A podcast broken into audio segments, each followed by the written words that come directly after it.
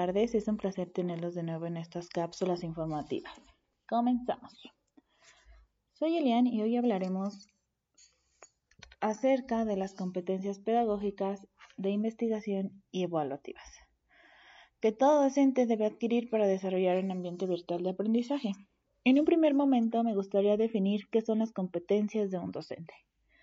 Una competencia, según la SEP, es el desempeño que resulta de la movilización de conocimientos, habilidades, actitudes y valores de un individuo para resolver un problema o situación que se le presente en los distintos ámbitos de su vivir. Al momento de ser partícipes de un proceso de enseñanza a través de ambientes virtuales, el docente toma el papel de intermediario de los conocimientos. Será quien ayuda a los estudiantes a que adquieran contenidos. Ahora bien, una competencia pedagógica, de acuerdo con el autor Barragán, son un conjunto de conocimientos, habilidades, capacidades, destrezas y actitudes con los que cuenta el docente para poder intervenir de manera adecuada con la formación integral de los estudiantes. Según Cecilia Braslavsky, en cuanto a las competencias pedagógicas, dice que es indispensable que los profesores posean criterios de selección entre una serie de estrategias conocidas para intervenir intencionalmente promoviendo los aprendizajes de los alumnos. El docente debe ser un facilitador del proceso para la creación de nuevos medios de enseñanza y aprendizaje y actualización de los conocimientos. Hablar de competencias pedagógicas es referirse a la capacidad de desarrollar todo el proceso de enseñanza-aprendizaje en entornos virtuales, no únicamente conocer la plataforma. Hay que considerar el currículo, propósitos del curso y enseñar a los estudiantes. Un docente puede tener mucha experiencia impartiendo clases de manera presencial, pero es necesario que se prepare para hacerlo también en ambientes de aprendizaje.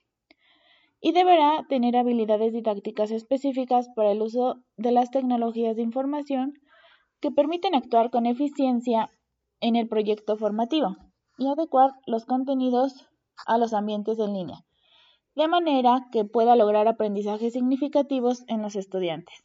Al igual que lo haría en una sesión presencial. Por otro lado, las competencias de investigación, de acuerdo con Muñoz, son necesarias para que los educadores logren interpretar, argumentar, proponer alternativas, preguntar y escribir a partir de la experiencia pedagógica, de acuerdo con la problemática que caracteriza el aula y la escuela.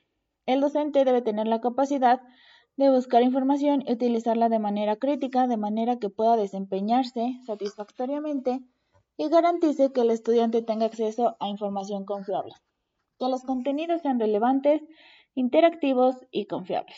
En este sentido, debe ser capaz de analizar el contexto y de utilizar las estrategias que resulten más adecuadas para su implementación en los ambientes virtuales. A continuación se desglosan algunas recomendaciones metodológicas para la formación de docentes en la competencia de investigación por la autora Cecilia Bradlavsky. Diseñar proyectos de trabajo para una investigación dirigida. Diseñar estrategias para concebir la enseñanza y el aprendizaje como investigación. Promover la gestión del conocimiento y el uso de las TICs. Incidir en la formación de una competencia desde la diversidad de acciones de formación. Reunir evidencias de desempeño desde las diferentes acciones de formación mediante revisión de artículos científicos. Y desarrollar grupos de discusión. Finalmente, pero no menos importante, platicaremos acerca de las competencias evaluativas. Estas competencias se refieren a que el docente debe tener un buen manejo de técnicas de evaluación, ya sea a través de herramientas o trabajos entregables que permitan evaluar destrezas y el nivel de apropiación de los conocimientos de los estudiantes. La evaluación es el motor del aprendizaje, es fundamental porque orienta la actividad educativa.